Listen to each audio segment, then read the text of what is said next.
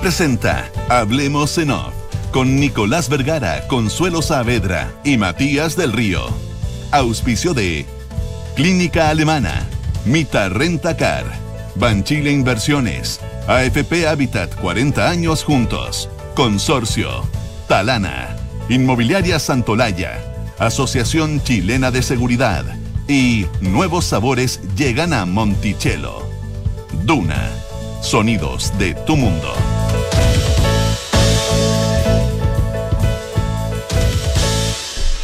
Muy buenos días, ¿cómo están ustedes? Son las 8 de la mañana con 5 minutos. Es eh, miércoles 16 de marzo del año 2022. Don Matías del Río, Consuelo Savera, ¿cómo están ustedes? Consuelo Nicolás.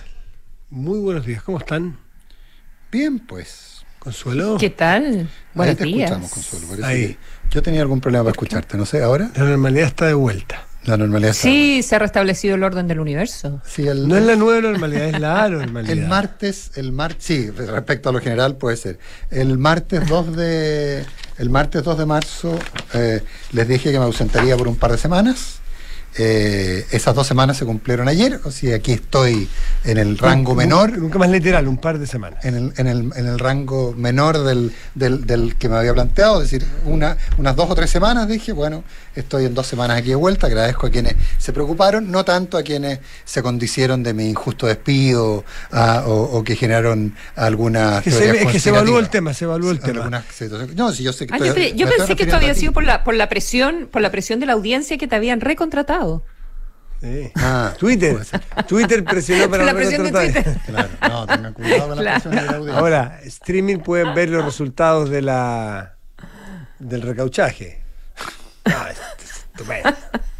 Por la de Sí, eso a mí, pero. la cirugía uf, estética, si nosotros tuvimos que contar, Nicolás. de gran nivel. La verdad, de todo esto. Claro, Tu blefer, ¿cómo se llama? Que la palabra más difícil del mundo, la de la operación de párpado. La, la, ah, sí, sí, no sé. Pero yo encuentro que quedaste bien. No, no hagamos publicidad, pero quedaste bien. Claro, no, yo no yo- voy a encuentro que quedaste bien. Eso, ¿para, qué más? Porque no andemos, por canje. no andemos en privacidades. Pero quedaste muy bien, Nico. Eh, Bueno, oye, Excelente. eh, primer día eh, de, de terreno, de territorio. Primer día de la- clase. De la, de la presidenta, perdón, de la ministra Iskia Siches y también de George Jackson. ¿no? y de Giorgio Jackson, que fueron, claro, cada uno partió, uno rumbo al paraíso, el otro rumbo a la Araucanía. Eh, y, el uso del lenguaje para mí siempre es tan importante porque uno piensa las palabras que dice para darles un contexto y darles un, para teñir un poco, es como cuando uno mete una capsulita de color para teñir el agua. Eh, Cuando el día antes, el día lunes, que fue el primer consejo de gabinete o, o comité político más bien, salieron las dos ministras más potentes que hay allí políticamente, ¿no es cierto? Isque Siches y, Camila Vallejo. Y a mí me sorprendió, no lo que dijeran ni lo que dijeran, porque las conocemos, pero el ímpetu, lo mencionamos ayer, el ímpetu y las cantidades de veces que repitieron el Gualmapu. Se nota que había sido un tema. Vamos a hablar, vamos a cambiar el eje. El presidente anoche, an- la noche anterior había dicho que no había, eh, no había eh, con conflicto en la Araucanía. Se nota que se estableció ese como el término a utilizar. Ah, ah, hay, hay varias líneas comunicacionales en varias materias que- Claro. que, y uno esa una de ellas. las empieza a vislumbrar. Y, lo- eso lo mencionamos antes de lo que ocurrió, del lamentable hecho ayer. Pero de ayer empecé a ver a la ministra, a lo mejor son hipótesis, pero y- empecé a hablar de la, de la Araucanía y después del Gualmapu. Ya no será solo el Gualmapu, volvió la palabra Araucanía al, al léxico en que se utiliza, porque también el baño de realidad de ayer. Y hay algunos que, que, que lamentable y, y patéticamente se alegran por lo que ocurrió ayer. Sí, no, Eh, no pero el, el baño de realidad es tal cual. El primer minuto que se acercan al punto crítico, lo reciben a balazos a la, a la segunda autoridad de este país. Yo, yo quería quedarme un, un segundo a hacer una reflexión un, un poquito anterior y que eh, re- respect- respecto de esto. A ver, eh, todos los gobiernos eh, en general y sobre todo cuando hay cambios de signo, etcétera, sienten que están haciendo algo completamente novedoso. Eh, y eh, hay una anécdota muy famosa en Argentina cuando eh, a 30 años de, de, las, de las violaciones de derechos humanos en Argentina, Néstor Kirchner va a la Escuela de Mecánicos de la Armada. Eh, donde hay un museo, donde se recuerda esta, el lugar, un lugar de tortura, El donde- ESMA. de- la ESMA, donde llegaron a haber 5.000 No, dramático. 5.000 personas, bueno, etcétera. Bueno, y, y Kirchner dice, eh, por primera vez el Estado argentino, tengo un representante del Estado argentino que por primera vez se hace cargo del tema de la violación de derechos humanos. Quedó el desastre, porque ahí las cosas se dicen. Eh, Ernesto Sábato le retiró el saludo, no habló nunca más con él. ¿Te acuerdas la comisión Sábato, la comisión de, de- sobre los detenidos desaparecidos? Eh, todo lo que se había hecho en Argentina, de, de- en términos de reparación, etcétera, etcétera, se le tiró todo el mundo encima. Kirchner, Kirchner tuvo que salir dando explicaciones. La razón, lo que decían sus críticos, que hoy día son muchos de sus amigos, decían es que no, porque él, eh, es que como él nunca estuvo en esto, nunca entendió lo que pasaba y nunca entendió todo lo que se ha hecho. Pero da lo mismo. Siempre existe la obsesión del gobernante por creer que ellos son los primeros, que lo van a hacer mejor y que saben mucho más que los anteriores. Que en un fin de semana haces más que en 20 años. Que, claro, que claro, que en dos días de gobierno hacen más que en 20 años, etcétera, etcétera. Entonces, eso es, es, yo creo que lamentablemente está un poco impregnada esa lógica, la lógica de pensar de que porque, eh, de, por, de porque eran ellos, eh, y todo lo, tú lo comentabas ayer, el tema de las advertencias previas de carabineros, de la inconveniencia, de cómo viajar, etcétera, etcétera. Hay algunos detalles bien, lo que decía ayer Carlos Carrera respecto a la improvisación. ¿Es razonable que la segunda autoridad del país vaya en una van eh, sin ningún tipo de protección a un lugar que todo el mundo sabe que es peligroso? O sea, pensando que solo tiene la escolta de una autoridad local. Se le, da- se le confiere a Camilo Catrillanca la condición de autoridad local. Entonces, yo creo que ahí hay un poco esta lógica de pensar nosotros sí lo vamos a hacer bien. Y yo creo que esto es un curso acelerado, nosotros lo vamos a hacer distinto. Creo que es un curso acelerado de, eh, de parece que es más difícil la cosa. Em, de- a mí me parece eh, que eh, lo de ayer es grave en muchas dimensiones. Uno, eh, la ingenuidad de eh, la, decisión del equipo de gobierno. No, no vamos a saber, difícil saber quién toma las decisiones que se tomaron, exponiendo a la ministra del Interior a una situación de estas características. Eh, Catrillanca, Marcelo, no es eh, la máxima autoridad, ni mucho menos de Temucuicui. Para qué decir de Temucuicui autónoma, eh, el, el que es la autoridad es el que está arriba de su padre, o sea, el abuelo de Camilo Catrillanca, que es el lonco, ¿ya? Eh, el mismo eh, Marcelo Catrillanca dice, cuando se habla de pertinencia cultural, ¿verdad?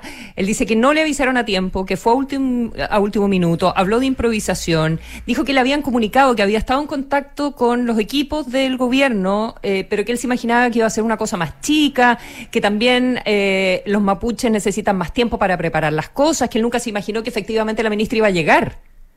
Entonces, si hablamos de actuar con pertinencia cultural, bueno, respetemos eh, la- las formas mapuches de acordar reuniones. eh, ¿Verdad?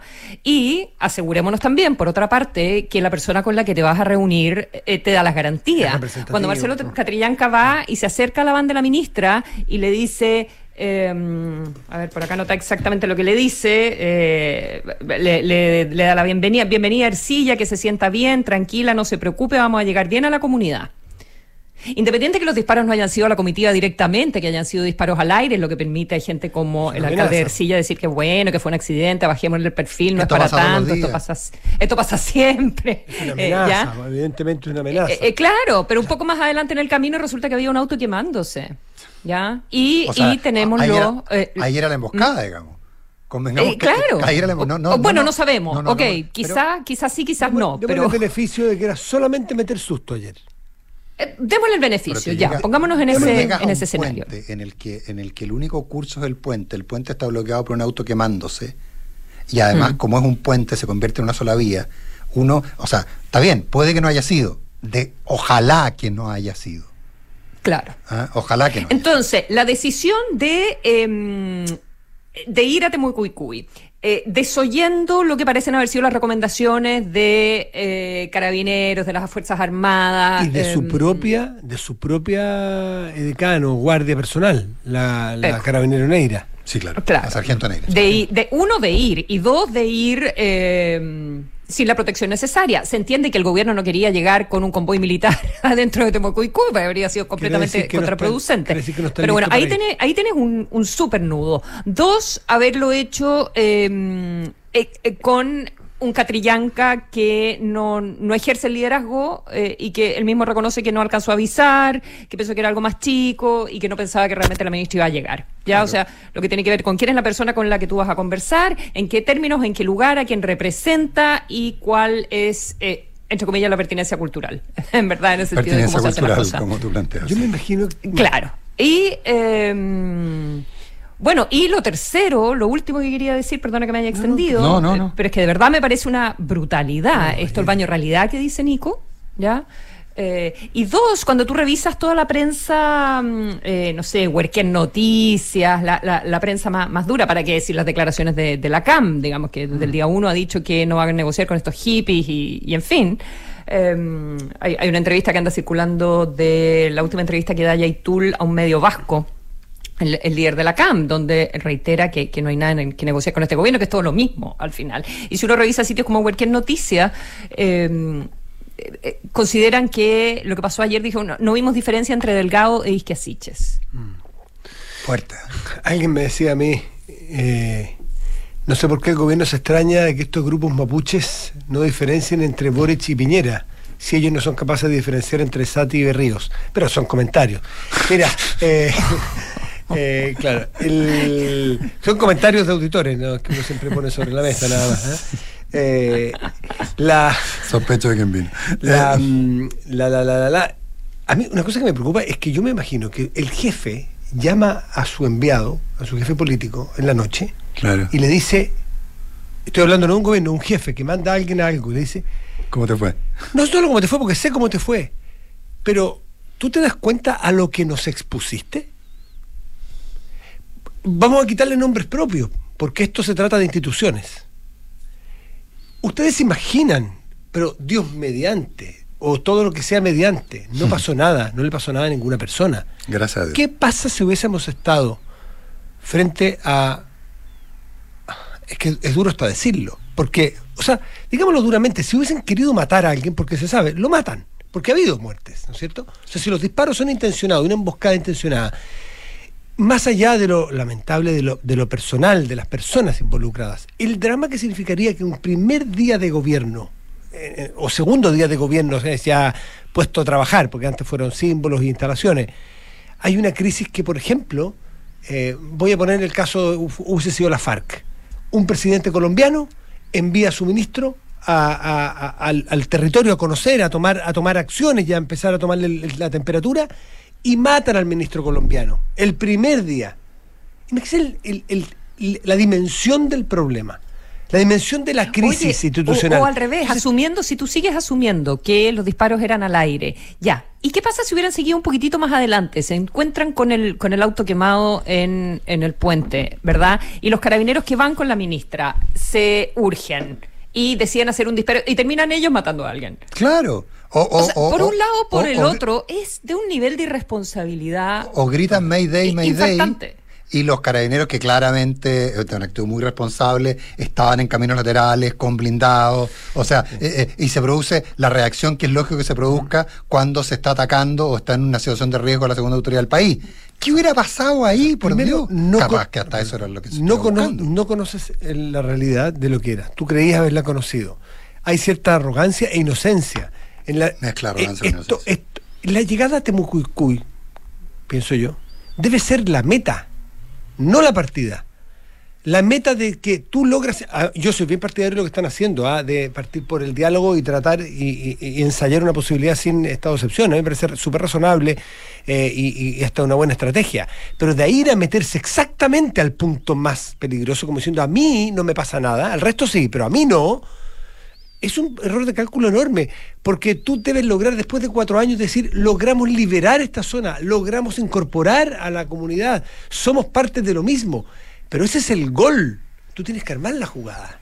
Creer que tú haces la jugada y el gol al mismo tiempo es como se dice en fútbol, celebrar el gol antes de hacerlo.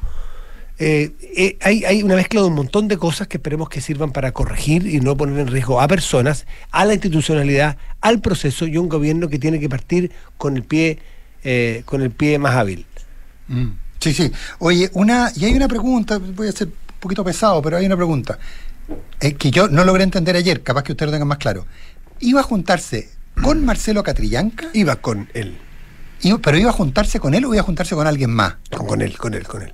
Ya, por la cosa que a mí. Iban a ir a venir- eh, Catrillanca iba en la Iba en comitiva. comitiva. Claro, iba en la los comitiva, autos, pero- y- iba a la prensa, ¿Y qué se iba sé a yo. juntar con quién? ¿O era una visita? Con él. en No, su iban casa. a visitar, iban a ir a visitar como el, como el sitio de memoria. que Ah, no está el donde tractor, no está el tractor y todo eso, claro. O sea, Y- basi- y básicamente se era un, dijo spot, que iban a, iban a entrar a, a la casa. era un spot simbólico. Venga para, parece O que sea, no si dijo, hubieran Venga juntado- para acá, no hay problema. Si hagámoslo acá. La reunión era el foco, pero Claro. hagámoslo acá. Pero Catrillanca no la estaba esperando en la casa. No, no, que tenía que iba a la comitiva. Claro, pero no, si lo tengo clarísimo, por eso digo, o sea, la reunión con Catrillanca, entre comillas, sí se llevó a cabo. Mm. Sí hubo reunión con Catrillanca. bueno, Ahora, y se no- juntaron después, se devolvieron todos a la municipalidad. A la municipalidad de Ercilla, Ahora, sí. pensar que tú vas a poder entrar por, solamente porque eres tú. No, cuando el 20 un año antes. O porque, el- va, o porque vas con o porque vas con alguien eh, Claro. de, de Alguien la a quien tú le comunidad, atribuyes una, obviamente, una sí. condición de autoridad territorial. Si es que ahí no, hay. no olvidemos que el 7 de enero del 2021, es decir, un poquito más de un año antes, hubo por orden judicial un, eh, un operativo policial con 800 policías y el resultado fue que no entraste y te mataron un policía. Entonces, de eso estamos hablando. Uno, de que hay un territorio que es, está liberado, que no es parte del Estado, que no hay Estado de Derecho ni es parte de nuestro territorio, porque esa es la realidad. Eh, hay una suerte de soberanía que no te pertenece. Y dos, no entender que si no entra por orden judicial un equipo de 800 policías y matan a uno, ¿qué va a poder entrar tú? Sencillamente no entiendes a dónde estás yendo. Tienes que ser humilde y Sí. decir, me equivoqué, no sabía. Parece que esto es complejo. Lo que sí, lo que sí a mí, eh, no, no sé qué les parece. Algo, algo dijo Matías, que, que estaba de acuerdo, Nico, no sé cómo lo ves tú. eh, el- la decisión que, que se toma de continuar con todas las actividades de- del día. A mí me parece eh, la, la correcta. Sí, Eh, bueno, nos vamos a juntar en la, en la municipalidad con Catrina, unas fotos donde todos salían como muy, muy sonrientes. Con una falsa tranquilidad, me imagino. eh, y luego seguir con toda la agenda de, Claro, ahora, eh, pero más, del día. más temprano, Lucero Rivas, el gobernador de la Araucanía, conversando con Rodrigo Álvarez, le decía que había habido cambios y que de hecho la, eh, la, la ministra no se había podido juntar con él, eh, producto que había habido cambios en la agenda. Pero efectivamente eso se le dio a, a, la, a la reunión con, con, con Catrillanca, se le dio una, una concesión normalidad. Yo creo que sí, yo creo que es bueno intentarlo, yo creo que es bueno intentarlo. O sea, imagínense lo que hubiera sido la foto de, de Isque Asiches con un casco y chaleco antibalas. Pero, no, además que no, le- Claro, y volviendo a Santiago. volviendo a Santiago. el no. error Yo creo que es estratégico- un, no, yo creo que es una decisión correcta. Ahí el- hay otro error estratégico, que casi pase lo que pase, la próxima visita va a revelar una suerte de derrota, porque la próxima visita ya no va a poder, supongo que en dos semanas más, es que así no va a ir Va a. Monsal- va a Monsalve, de, ella misma dijo Pero que no va va, va el subsecretario, que tiene esta mañana Sí. además toda una reunión policial, y, y dijo, y, y yo vuelvo Después, la subsiguiente. en dos semanas, claro, Claro. en dos semanas más. Es que Siches va a intentar de nuevo, o sea, solucionar en dos semanas para poder ir a Temucuicuy y cerrar el capítulo, decir, a Temucuicuy No se puede ir. No convirtamos esto en la obsesión por la conquista. Por de eso, Temucuicuy, entonces, eh, Bueno, Claro, pasen- pero ellos mismos lo dejan pus- instalado. eso razón, pusieron- ellos pusieron su meta. Por eso es el error Deja de ser- un punto, fo- deja Claro. un punto focal ahí. En, en dos semanas más, la, la comparación. tienen, tienen toda la razón. la ustedes, co- no, o sea, no lo había visto ¿quién- así. quién lo diseñó? Yo tampoco lo había visto así. Tienes diseñó estratégicamente de se equivocó porque eh, pone esa como meta, como el desde. Entonces, en dos semanas más, eh, Isque va viajando, Temuco, Aterrizón, Padre de las Casas. Ministra, ¿va a ir a Temucuicuy? Primera pregunta. Sí. No, no podemos ir. Ah, ve, ya está entregado. No, no se puede ir a Temucuicuy. Mm. O si va a ir a Temucuicuy, bueno, también una de esas va a ir y consigue que dos semanas solucionar el problema y ser aceptada y ser recibida, en fin. Pero se pusieron demasiado alta la meta. Si son de. Por favor, paren las expectativas, porque esto es difícil. Se los han dicho todos, los propios y los adversarios. Sí, absolutamente. Oye, y hay algunas derivadas políticas que tal vez ahí podríamos entrar a- al otro que tuvo su comillas primer día de clase, que fue Giorgio Jackson en el, eh, en el Parlamento, pero ya se produjo de inmediato una reacción. El presidente de la Cámara abierto a renovar el estado de excepción en la Araucanía. Y empieza una segunda discusión. ¿Por qué es válido? También hay mucha crítica interna, esa me lo contaban ayer, mucha crítica interna, de que el primer acto administrativo del gobierno había sido la prórroga del estado de excepción. O sea, la primera, la- la- el primer trámite legislativo del gobierno de Gabriel Boric fue pro- la prórroga del estado de excepción en el norte. Es decir, a- la- permitir la presencia militar en el, en el norte del país, en la macrozona norte. Se nos quedó un paréntesis. ¿eh? Ayer ya hubo parlamentarios Eso a decir. socialistas y demócratas cristianos. El presidente de la Cámara. El presidente de la- del comité Ah, tiene razón, Soto. de- sí. de- eh, Soto es, de, es socialista y el demócrata cristiano Eric, ese me va el nombre, disculpa, pidieron que se... Soto es PPD. ¿Es PPD? P- PPD, sí, sí. No, un momento, es que, es que estamos, me, me confundí porque es un paréntesis. Soto, el socialista. Leonardo Soto. Leonardo. No Raúl Soto, el Ah, presidente del PPD. Estoy refiriéndome al, al diputado Leonardo Soto, Partido Socialista. Pidió ayer que se revise la renovación del estado de excepción constitucional para la macro zona Ah, sur. sur. Y el jefe de bancada de diputados de Muerte Cristiano pidió lo mismo, que se evalúe la posibilidad de renovar. Cierro paréntesis porque tú te vas al norte. No, no, no, no, que, no, que quería juntar los dos, porque hay una pregunta que dice, bueno, ¿por qué en el norte sí y por qué, y por qué en el sur no? Eh, y, y- y empiezan a generarse varias discusiones eh, que bastante indeseadas. po. O sea, eh, puedes convertir tu agenda política a partir, y eso es un poco lo que tú planteabas, Matías, de los efectos colaterales. Eh, porque tú mencionabas el efecto colateral, ya, el jefe le dice, vaya a hacer tal cosa, y el resultado lo que hizo fue, bueno, entonces hágase cargo de los efectos colaterales que tiene. Por ejemplo, te hablo un frente interno. El frente interno, lo que me decían ayer, es que era, ¿por qué para el sur no y por qué para el norte sí? es porque en el norte la base política más cercana está de acuerdo y en el sur no, cuando en ambos casos se trata de estados de alteración y la, o sea, son legítimos los militares en el norte porque mis fuerzas, mis, mis bases están de acuerdo con que hay que limitar el- el- la entrada de las personas a la frontera La- versus el sur. La explicación que te dan es que uno es intentar por otra vía de restaurar Mm. una crisis histórica y el otro es la del norte circunstancial por una crisis migratoria por lo que ocurre en países vecinos o cercanos. Claro, uno es de frontera y otro es de. O sea, pensando en el origen y en la discusión política. Uno el- tiene que ver con la frontera y es como un ellos contra nosotros. Y lo segundo es un, un asunto interno entre pero, chilenos. Pero, pero esas son, son, son explicaciones más complejas en términos de que la gente tiene la tendencia a comparar más básicamente. Y decir, ¿por qué en un lado sí, por qué en otro no? Y yo creo que hay buenas razones. Mm. Estoy completamente de acuerdo con usted. Creo que hay buenas razones para mirar lo distinto. Pero, pero también hay y, que Camila, ver- y Camila Vallejo tenía un punto ayer la vocera, la ministra vocera, cuando eh, le preguntan por el estado de excepción y ella dice, bueno, esto pasó con el estado de excepción vigente. Claro. Con el estado de excepción vigente, pero, pero sin que la ministra del Interior haya hecho uso de, lo, de las facultades que, Que el estado de excepción le da. po. O sea, es tal vez. No, eh, ojo con el argumento de la. Camila Vallejo, porque podría ser exactamente lo contrario. Podría ser la demostración práctica de la necesidad de la existencia del estado de excepción. Ahora, ¿habría sido razonable que llegara en blindado con militares y con No, carabineros? o sea, no puede hacer o sea, no, eso, o- no va, no. o no va, o va como fue, digamos. Por eso te o no va o, eh, o, o lo negocia mejor, se asegura eh, con, con quién está yendo, quién es su interlocutor en, en la comunidad. Sí, lo que pasa es que aquí hay una discusión casi filosófica, que es la, la legitimidad de, de origen eh, eh, y la legitimidad de uso. O sea, claramente aquí, eh, básicamente, las nuevas autoridades se atribuyen una legitimidad de origen que les permitiría eventualmente eh, tener un cierto, una, una cierta, un tener, aspirar a un trato diferenciado. Ahora, de- y que no nos olvidemos, eso sí, que, que reciban a, con disparos al aire, sea quien sea, o con una barricada, con un auto quemándose. eh, ¿De quién era el auto, por lo demás? Robado. Ah, o ¿De sea, dónde ver, vendría el La auto? concentración No, de, todo claro, pues sí, robo de autos La concentración de autos robados en esa zona. los es- reducidores, Es impresionante. claro. Ahí hay una industria Campean automotriz. ahí. Hay una industria de ensamblaje de autos. Mira, este fuera Pero no nos olvidemos O que mm, sea donde sea, eh, el uso de armas no, no está permitido en esos términos. Entiendo, ¿no? Entiendo que nuestro orden no lo, no lo permite. Bueno, eh, la, unas conclusiones que hay que sacar que esto no solo es muy difícil, no solo que hay que planificar mejor, no solo que hay que ir calladito de menos a más y todas esas cosas, sino que es una buena oportunidad también para unir criterios, hablando bien en serio, Sí. de unir criterios y, y acopiar experiencias y no eh, establecer aún más el- la, la brecha o, la, o, o- o el quiebre entre tú y yo. Esto es una posibilidad de juntarse con gobiernos anteriores y decirle, ¿sabe qué? Ex subsecretarios, ayúdenme, ¿qué tienen ustedes? ¿Qué han aprendido ustedes? Eh, y- pero si vamos a decir, por un lado, que esto pasa con el estado de excepción, y por otro lado, bueno, qué bueno que les pasó para que ustedes son unos, adolescentes, quiere decir que nos vamos a parapetar en nuestras posiciones eh, polarizadas y sencillamente lo único que van a ganar son los violentos en esa zona, que no son todos en esa zona, los violentos de esa zona, que son los dueños del territorio.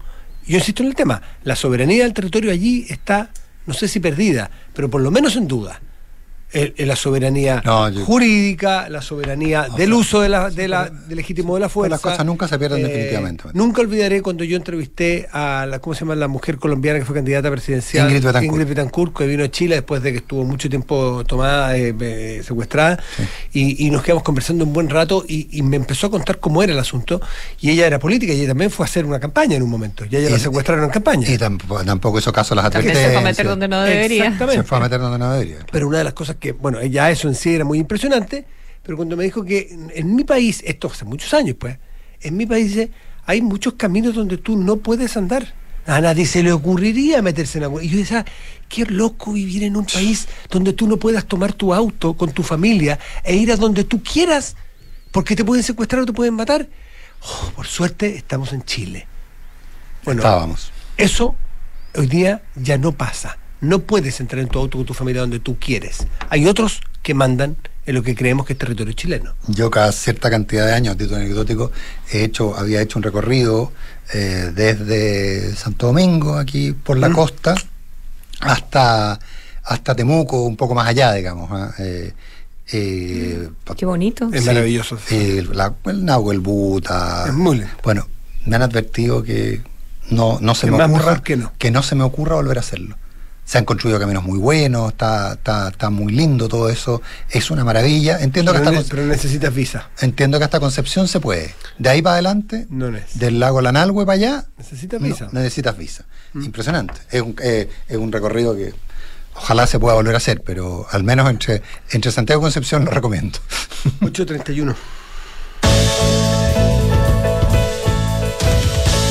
Oye, un, quiero hacer un pequeño punto respecto a que ya queda como norma definitiva eh, al menos en la redacción que se planteó, no sé, que la Comisión de Conciliación, que no, entiendo que no, de armonización, perdón, que entiendo que no tiene facultades, modificar el texto, eh, eh, quedó. Lo que pasa es que hay una discusión respecto de cuando hay que compatibilizarlo con otras, si se podría. Pero sabemos que en la realidad tú cambias una coma, puedes cambiar el sentido de una frase. Por Correcto, por supuesto. Cuando tienes que modificar, va a haber ahí una crujera. Todo lo que haga tiene que volver al Pleno. Lo que haga tiene que volver al, lo que haga tiene que volver al Pleno. Efectivamente, bueno, ya quedó establecida la norma que, como se interpreta en su reacción establece la posibilidad de aborto durante todo el periodo del embarazo.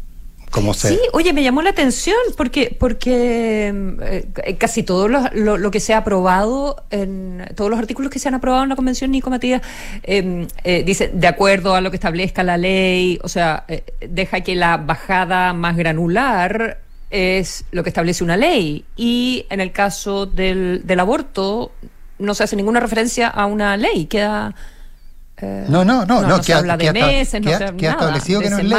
Que solo, claro, dice. se establecen principios. El legislador después verá y establecerá bordes, límites.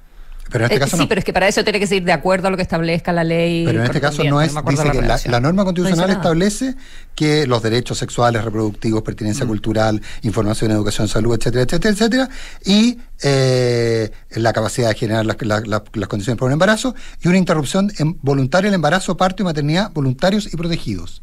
Sin referirse, como en otras normas, a que un texto legal lo, lo regulará. Aquí no hay referencia al texto legal. Sí, me llamó, me llamó bastante la, atención eso. Esa discusión que se ha generado porque algunos plantean que cuando hay vaya algún proyecto de ley, una vez que esté vigente esa nueva constitución, de estarlo, eh, van a decir que va a ser inconstitucional porque no está establecido en la Constitución algún eventual límite. Entonces, claro, porque ponte tú, mira, te, menciono, no sé, otras cosas que se aprobaron ayer, esto era derechos fundamentales. Eh, artículo 45, libertad de asociación, bueno, dice, comprende la protección de la autonomía, ta, ta, ta, ta eh, en conformidad a la ley. A la ley. ¿Ya? O uno que me interesa a mí, que es derecho de las personas chilenas residentes en el extranjero. Dice, se garantiza el derecho a votar en las elecciones de carácter nacional, presidenciales, parlamentarias, plebiscitos y consultas de conformidad a esta constitución y las leyes. A mí eso en particular me llamó la atención porque dije, ay, ¿cómo vamos a votar en las parlamentarias? ¿Van, a ser entonces un distrito para chilenos en el extranjero? ¿Cómo va a funcionar eso? Pero dice, bueno, de acuerdo a las leyes. ¿Ya? Entonces, bueno, será una ley la que defina. Eh, sin embargo, eso eh, no sucede en eh, los derechos sexuales y reproductivos, básicamente en el aborto. ¿no? Que quedan consagrados como la norma general en la Constitución. es Ahora, ojo, ah, me, me, comentaban, no, no solo respecto a esto, no, en realidad quiero ser objetivo, no respecto a esto, sino en términos generales que hay mucha preocupación en el mundo de la convención o lateral a la convención eh, los partidarios de una nueva constitución eh, están muy complicados porque aparezcan estos maximalismos, entre comillas, la definición no es mía, es de la persona que me la dio, eh, en, términos que empiecen a generar una, bolsones de rechazo que empiecen a juntar intereses tan contrapuestos como que alguien, por ejemplo, que le da lo mismo la autonomía del Banco Central si sea contrario al aborto, y que por lo tanto se vaya juntando con otros grupos que la, que haya materias tan fuertes en, cada punto que eso lleve a un eventual rechazo. Y de hecho, eh, parte de la, de la estrategia que, se ha planteado, según me dicen, y que tiene un dictatum comunicacional importante, eh, que ya se, se le escuchó al presidente Boric en la entrevista con don Francisco, es decir, que cualquier constitución es mejor que una hecha por, cuatro generales. por cuatro generales.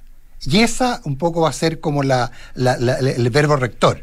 Es decir, mire, cualquier cosa va a ser mejor que una constitución hecha por cuatro generales, por mala que sea. Habría que, habría que hacer una corrección a eso que, y una pregunta, ¿cualquier constitución es mejor que la constitución del presidente Lagos del 2005?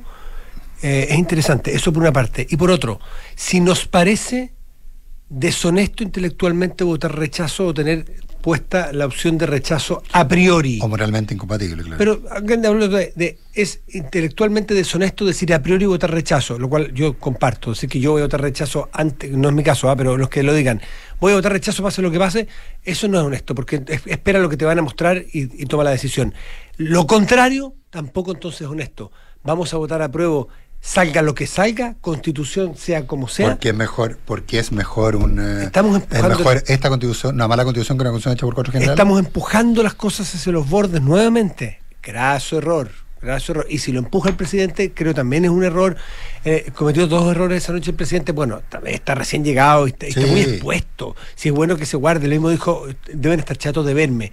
Cometió ese error que lo de la entrevista, lo de los generales, creo que no fue con don Francisco lo de el innecesario encontrón con el rey de España, un jefe de Estado, eh, que le contestó la, la Sí, la Casa Real le contestó, Dijo, nosotros seguimos el protocolo al pie de la letra, mm. estábamos en la cola, había un auto antes que nosotros. no, la respuesta fue súper clara. Tildó de inaceptable el atraso del rey a, la ceremonia de cambio de mando cuando el rey estaba en una comitiva que no la dirigía él, sino que el protocolo en Chile. Entonces, pero esas cosas son un poquito innecesarias de hacer. Y, hay una hay una cierta eh, sinceridad en muchas de, eh, de las respuestas del presidente que mm. a uno le encantan como periodista y, dice mucho de su personalidad y su manera de pensar y, te abre muchas ventanas respecto a, cómo se instala frente al mundo. Pero, hay que tener mm, cuidado si fuera el asesor, le diría calla yerco, digamos. Hay que tener cuidado con los sincericidios. No tienes para qué, hay miles de cosas que no tienes para qué decirlas, digamos. Hay que tener cuidado con los sincericidios. 8.37, Jomé. Arrendar un auto con beneficios es arrendar con Mita. Aprovecha los descuentos y acumula millas la Tampas.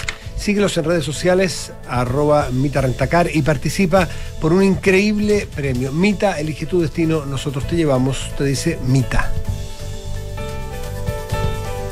¿Barnico yo? Tú.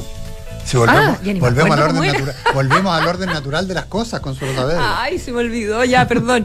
Porque un buen inversionista busca números y no palabras. Decídete hoy por un departamento Santolaya. Te regala hasta 24 dividendos para comprar con solo el 10% de pie. La clínica alemana te invita a salvar vidas donando sangre, un bien escaso y necesario que se requiere en grandes cantidades y con urgencia. Conoce los requisitos para ser donante y reserva tu hora en clínicaalemana.cl o en tu banco de sangre más cercano. Únete a las miles de empresas que ya han digitalizado su área de recursos humanos con Talana. Rediseña la forma de trabajar. Conoce más en talana.com. En la Asociación Chilena de Seguridad siguen dejando los pies en la calle para cuidarte y entregarte todas las herramientas para que tu negocio siga funcionando.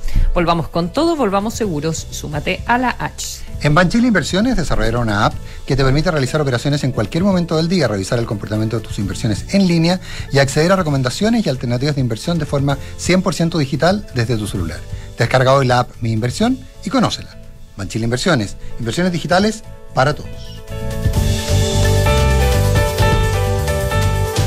En Mita Rentacar y Leasing Operativo somos mucho más que autos para disfrutar. Somos mucho más que flotas para las industrias que mueven el país. Somos servicio de excelencia y seguridad. Somos innovación y cuidado por el medio ambiente. Además, somos referentes en la movilidad para empresas de norte a sur, como también para las personas que hacen de su vida un constante movimiento. Mita Rentacar. Elige tu destino. Nosotros te llevamos. Visítanos en mita.cl. Porque un buen inversionista busca números y no palabras. Decídete hoy por un departamento Santolaya. Unidades con descuento de hasta 17%. Solo 5% de pie. Hasta en 48 meses y cuotas desde solo 95 mil pesos. Te regalamos hasta 24 dividendos para comprar con solo el 10% de pie. Arriendo garantizado para inversionistas. Santolaya. Más de 30 años de experiencia para multiplicar tu inversión. Consulta condiciones en santolaya.cl. Santolaya Constructora Inmobiliaria. Números, no palabras. Nuevos sabores llegaron a conquistar los paladares a Monticello con los reconocidos chefs Sergi Arola, Monticello a la vista. Jan Ivi, Llegó la revolución del sabor. Carolina Bazán. ¡A la cocina, muchachos! Descubre los nuevos restaurantes de Monticello y un sinfín de recetas para pasarlo bien. Gran Arena, Boulevard, Hotel y mucho más. Monticello, apuesto, te va a gustar. Descarga y usa la aplicación Mi Inversión. Con ella podrás realizar operaciones en cualquier momento del día, revisar el comportamiento de tus inversiones en línea y acceder a recomendaciones y alternativas de inversión de forma 100% digital desde tu celular. Hazte cliente hoy mismo en banchileinversiones.cl. Banchile Inversiones. Inversiones digitales para todos. Yo estoy en Habitat, porque mis ahorros son mis ahorros. Están seguros y me han dado la mejor rentabilidad de largo plazo. Yo estoy en Habitat porque si algún día no estoy, mis ahorros serán para mi familia. Hoy estoy en Habitat y a futuro yo quiero poder elegir que sigan administrando mis ahorros. 8 de cada 10 personas quiere tener libertad de elegir entre el Estado y las administradoras privadas. Defiende tu libertad de elegir, porque tus ahorros son tus ahorros. AFP Habitat, 40 años juntos, haciendo crecer tus ahorros. Infórmese sobre la rentabilidad de su fondo de pensiones, las comisiones y la calidad de servicio de las AFP en el sitio web de la Superintendencia de Pensiones www.spensiones.cl. ¿Qué tienen en común un restaurante con un colegio? ¿O una minera con una oficina? Lo que tienen en común es que vuelven con todo y seguros, junto a la H. En la Asociación Chilena de Seguridad seguimos entregándote todas las herramientas que necesitas para que tu negocio siga funcionando. Volvamos con todo, volvamos seguros. Súmate al partner que te apañan todas. Súmate a la H. Las mutualidades de empleadores son fiscalizadas por la Superintendencia de Seguridad Social www.suceso.cl. Digitaliza los procesos del área de recursos humanos con Talana, la más completa y robusta plataforma de gestión de personas. Gracias a los módulos de remuneraciones, asistencia y turnos, comunicaciones, firma digital, centro de requerimientos y desarrollo organizacional, Talana ha ayudado a las empresas a reducir sus costos operacionales en más de un 30%. Únete a las miles de empresas que ya han digitalizado su área de recursos humanos. Con Talana, rediseña la forma de trabajar. Conoce más en talana.com. Maneja tranquila con tu seguro de auto consorcio. Ir a la pega, salir con los amigos, andar de acá para allá, una lata quedarse botada. Con el seguro de auto consorcio tengo asistencia 24-7, servicio de grúa y mucho más. Es completísimo. En Consorcio tenemos un seguro de auto que no te puedes perder. Contrata tu seguro antes del 25 de marzo y te entregamos un SOAP 2022 sin costo para ti. Además contarás con coberturas en caso de robo, daños a tu auto y a terceros. Cotiza y contrata tu seguro 100% online en consorcio.cl. Promoción válida para pólizas emitidas entre el 1 y 25 de marzo de 2022. El riesgo es cubierto por Consorcio Seguros Generales. Más información del producto y promoción en consorcio.cl. Hola, hijo. Oye, papá, ¿andas por tu casa por casualidad? Nos escapamos con tu mamá a la playa. ¿Pasó algo? Oh, de veras. Es que no recuerdo si dejé la puerta trasera con llave. Ay, José, ya ahora que te ponga una alarma, así cada vez que sales quedas tranquilo. Mira, con Verisur lo puedes revisar desde la app. Sí, lo sé. De esta vez no pasa. Llamaré ahora mismo. Chao. Protege lo que más quieres con alarmas Verisur. Llama al 600-385-0003 o calcula online en verisur.cl. Activa Verisur. Activa tu tranquilidad. Hablemos en off.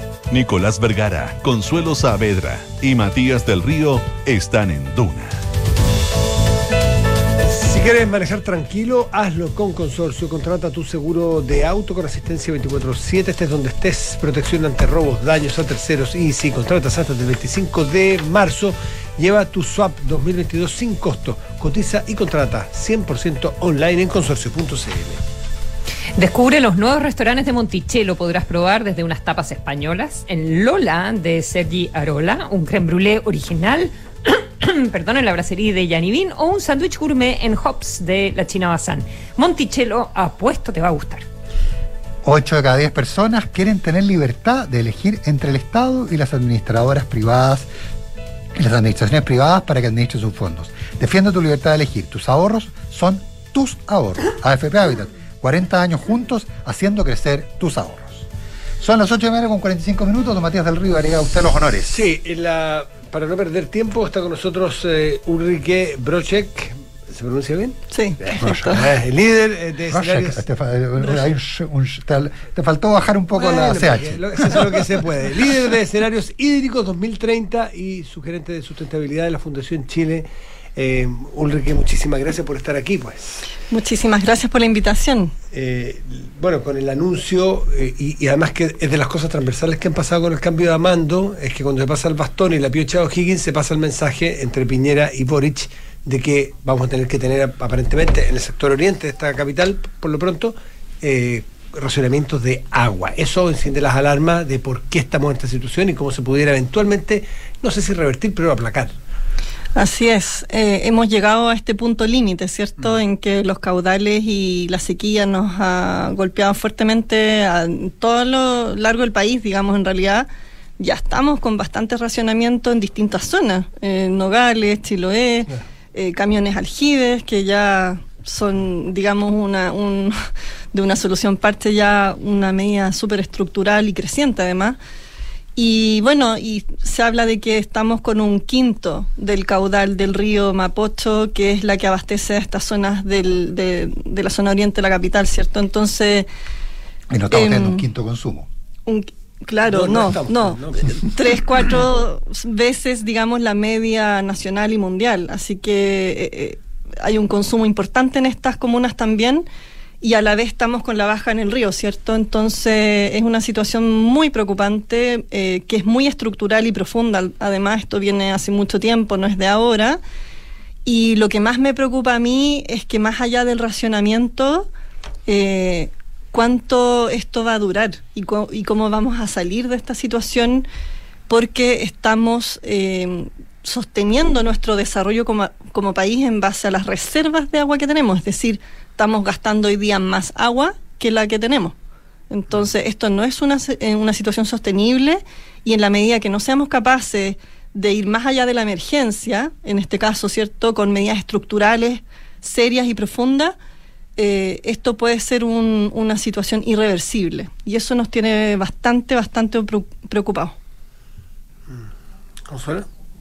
Sí, eh, muchas gracias Ulrike por venir al, al programa. Eh, cuando tú dices que esto es estructural, quizás deberíamos terminar o dejar de hablar de sequía, eh, ¿verdad? Porque cuando uno dice estamos pasando por una sequía, uno como que inmediatamente en el pensamiento dice, bueno, esto es temporal, es Claro. un periodo y, y es probable, eh, o sea, ni siquiera sé si es probable, eh, me parece que ya es evidente que esto llegó para, para quedarse, ¿verdad?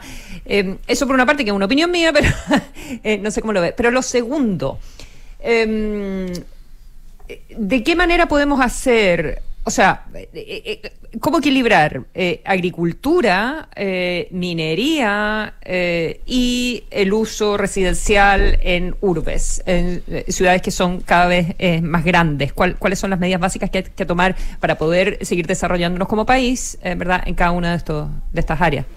Claro, o sea, eh, hay que diferenciar la sequía provocada por el cambio climático que afecta a Chile y que, por cierto, ha sido provocada también por el hombre, ¿cierto? Está bastante evidenciado, de lo que es la escasez. Yo mencioné que estamos gastando más agua de la que tenemos. Entonces, eso habla de que eh, nuestros sectores productivos eh, hoy día demandan más agua que la que está llegando a nuestro territorio y por lo tanto tenemos esta escasez y, y estamos sosteniendo entonces el desarrollo sobre las reservas y, y en el fondo la pregunta es qué va a ocurrir cuando estas reservas se agoten. Eh, es como una piscina, ¿cierto? Que se va vaciando y va a llegar un momento en que se agota el acuífero, nuestras reservas y, y entonces eh, no es sostenible. ¿Qué se puede hacer? Acá tenemos que tomar medidas eh, estructurales, como yo decía, para el, para el, pensando en el largo plazo. tenemos que tener una capacidad de planificación del desarrollo que queremos como país. Eh, cómo optimizamos el consumo de agua en cada sector productivo y regulamos el uso. Hemos estado hablando mucho, creo yo, las autoridades de gestionar la oferta y cómo aumentamos oferta de agua, se hablan de desaladora, hemos hablado incluso de carreteras hídricas, ¿cierto?, para aumentar oferta, pero llegó el momento de también eh, hablar de gestionar la demanda de agua y cómo se regulan los usos, porque hoy día somos sumamente ineficientes en distintos sectores en el uso del agua y sobre todo en, los sectores, digamos, más intensivos, como agricultura, eh, también tenemos el sector forestal que consume una gran cantidad de agua, la minería en el norte, que ha hecho grandes esfuerzos, ¿cierto? Pero eh, esto tiene que generarse en una convivencia armónica entre todos los usos, se tiene que dar una priorización de usos de agua. Ahora en la reforma al código, ¿cierto? Se dio la priorización explícita al consumo humano y eso se tiene que materializar. Em, también está el tema de las fuentes naturales y los ecosistemas, que en el fondo son los que em, representan nuestro ciclo de agua y nuestra infraestructura natural de almacenamiento, de depuración de agua, que hemos ido degradando sistemáticamente y perdiendo con una consecuente desertificación del país, digamos, que va avanzando hacia la zona central, evidentemente. Y entonces, ¿cómo, cómo, hacemos, cómo resolvemos esta situación? Y esto es entre todos, medidas de corto plazo, mediano y largo plazo, eh, y eh, gestionar mucho más la demanda y también saber ponernos de acuerdo de eh, qué desarrollo queremos en cada territorio trabajando también de manera descentralizada, porque las decisiones hasta ahora han sido muy centralistas y la gestión del agua tiene que ser a nivel de cada cuenca hidrográfica que nosotros hablamos siempre, que es la unidad base, donde se producen las intervenciones sobre los recursos y donde los distintos sectores tienen que llegar a acuerdos de, bueno, cuál es el desarrollo que desean, cómo van a reparar los ecosistemas que se han degradado, cómo vamos a generar reservas de agua para momentos de sequía, eh, cómo vamos a promover tener nuevas fuentes de agua, etcétera, etcétera. O sea, son múltiples medidas y como no hemos ido quedando atrás, lamentablemente ahora hay que hacer todo en paralelo, ¿cierto? Claro, ahora ahí hay, un montón de preguntas que uno se formula. Por, ejemplo, hay quienes sostienen que la baja inversión en obras de embalse, por ejemplo, eh, es la que está la que, la, que, la que está generando parte de este problema. Hay otros que sostienen que, por ejemplo, los riegos tecnificados tienen muchas ventajas, eh, tanto en el campo como en, como en los eh, como en, los sectores urbanos, pero también tienen el problema que al no infiltrar las napas, disminuyen, disminuyen la capacidad de almacenamiento de la napa subterránea y si bien son muy eficientes, lo que hacen es que terminan por secar los acuíferos. Entonces sería más... hay, la verdad que uno escucha todo tipo de versiones en las más en las más amplias dimensiones y para mucha gente, no es el caso tuyo, claramente por lo que tú estás diciendo, para mucha gente se soluciona muy fácil, quitándole el agua a alguien para dársela a otro. ¿ah? Entonces, ¿cómo, entiende uno esto que al final del día tiene señales tan contradictorias? Claro, lo que pasa es que se tiene que actuar en todas las en, todas las líneas y, muchos tienen razón, digamos, y, y también hay que escuchar, integrar las distintas visiones porque al final son múltiples las medidas que tenemos que tomar, porque ninguna por sí sola va a resolver el problema. Pero parece, que la, parece que la solución, Ulrike, fuera quitémosle el agua a uno para dárselas a otro. No, no, no. Acá tiene que ver con sostener el actual desarrollo, pero la mirada individualista que hemos tenido hasta ahora mucho más sectorial en vez de la colaborativa es la que nos ha llevado a competir por el agua, porque cada sector planifica su propio desarrollo, proyecta expansión de superficies, de uso de agua, de suelo, etcétera, sin pensar en el otro sector que está al lado. Entonces, tenemos que trabajar territorialmente en estas unidades de cuenca que yo he hablado, que son los valles, ¿cierto? Que, que parten de la cordillera, confluyen los ríos y llegan al mar, em, como unidad y, no por secciones como se ha estado haciendo ahora. Eh, las partes más altas se ponen de acuerdo entre ellos, pero afectan a las partes medias y bajas de los valles. Em, se requiere un trabajo multisectorial que acuerde eh, qué tipo de medidas son las más óptimas. Y ahí vamos a tener medidas en el corto, mediano y largo plazo. Hablamos de embalse, pero los embalses han estado vacíos. O sea, hoy día no tenemos precipitaciones para llenar a embalse. Incluso hay embalses que dejaron de desarrollarse porque se proyectaba que no había agua para llenarlo. Entonces tenemos que ver en qué zonas necesitamos y hablar de sistemas de almacenamiento, porque puede haber almacenamiento también subterráneo, no solamente Claro. embalse. Hay que El- pensar que los el- embalses hoy día también evaporan agua. Entonces mejor la, la napa que no Y tenemos los acuíferos, las napas subterráneas Seca. que se están vaciando. ¿Y por qué no usamos esa infraestructura natural que ya está y nos ahorramos unos cuantos años De acuerdo. en invertir en embalse? Eh, no hay soluciones únicas. La tecnificación del riego es sumamente relevante, pero cuando provoque y genere el impacto de disminuir extracciones, porque hasta ahora la tecnificación del riego se ha traducido en ampliar superficie de riego Claro, por supuesto. eh, y de uso de suelo y la- el desafío en, en los cultivos y los, nuestros alimentos que son tan necesarios es cómo generamos alimentos para la alta demanda que existe y que es creciente a nivel mundial con menos suelo y menos agua. Y aquí no hay que reinventar la rueda. Hay montones de países que han tenido crisis hídrica y después de 15, 20 años han logrado salir y entonces eh, veamos cuáles son las soluciones que han, eh, que han tenido efecto, qué impacto han tenido, eh, cuáles son los aprendizajes. Eh, hay mucho conocimiento también local en cada uno de los territorios que se tienen que aprovechar y yo creo que hoy día todas las medidas que han sido muy centralistas han sido sumamente ineficientes Sí. en resolver el problema. Ulrike, el- la gestión de la demanda, tú estás hablando en el sector industrial, agrícola, en los minutitos que nos quedan, me gustaría que te refirieras a la demanda domiciliaria, a la demanda eh, doméstica. Eh, ¿Te parece que es acertado que el presidente o los presidentes hablen de racionamiento eh, para generar esta alarma, esta preocupación, a ver si hay un cambio en la conducta de nosotros los usuarios? Yo creo que es relevante y es muy valioso que se haya transparentado esta situación para que la gente sepa eh, en qué situación estamos y se genere conciencia.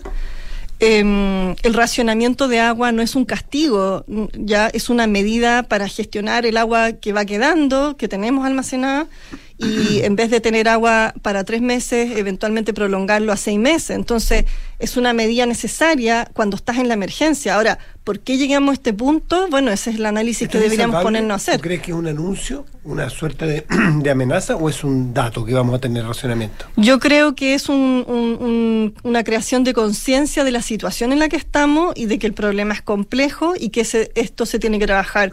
Ahora acá yo creo que para mencionar el despliegue territorial de la nueva autoridad eh, y del Estado en este tema es, fundamental. Hemos tenido un Estado ausente, eh, con un mercado, ¿cierto?, operando, pero que quedó corto para el desafío que tenemos y por lo tanto se requiere un equipo dedicado 24/7 a resolver este tema, pero que se despliegue en cada uno de, las, de los territorios y las regiones para trabajar con las personas y los distintos sectores usuarios en cada territorio, dotándolo este proceso también de robustez técnica, de datos, de evidencia, para tomar buenas decisiones en conjunto con los territorios. Creo que eso ha faltado y ese es un poco el- el- el- lo que yo creo que podría gatillar un trabajo mucho más efectivo a lo largo de todo el territorio que está sufriendo este, este problema y esta crisis.